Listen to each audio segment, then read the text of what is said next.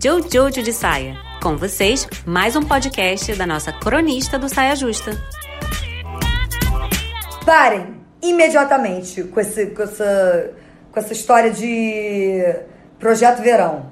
Imediatamente, se o projeto verão significa um, um, um procedimento ou uma dieta muito louca ou qualquer coisa que, se, que faz seu corpo passar por um troço que é esquisito, não fazer, não seguir em frente com essa ideia. Eu entendo que existe uma pressão nos corpos no verão, principalmente nos corpos femininos, porque são corpos que vão ficar mais expostos e aí a gente se preocupa, porque o olhar do outro é uma preocupação na nossa vida, né? Mas assim, o projeto verão podia ser, ao invés de ser uma uma, uma cirurgia ou algum procedimento que vai te deixar toda roxa, ou alguma dieta que vai é, esculhambar todo o seu metabolismo, você podia considerar que o seu projeto verão é passar o ano inteiro repensando a forma que você percebe o seu corpo.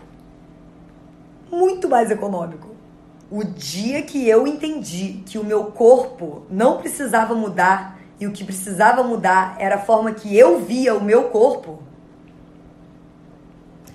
nem sei o que te dizer. Então eu sugiro que o projeto verão desse ano seja, ao invés de você perder 10 quilos ou qualquer coisa assim que a sociedade falou que é interessante para você ser aceita pelo olhar do outro, você criar outra métrica, tipo ganhar 10 amigos novos na praia. Ou se não, passar o verão inteiro sem ficar com insolação porque você passou filtro solar e cuidou da sua pele.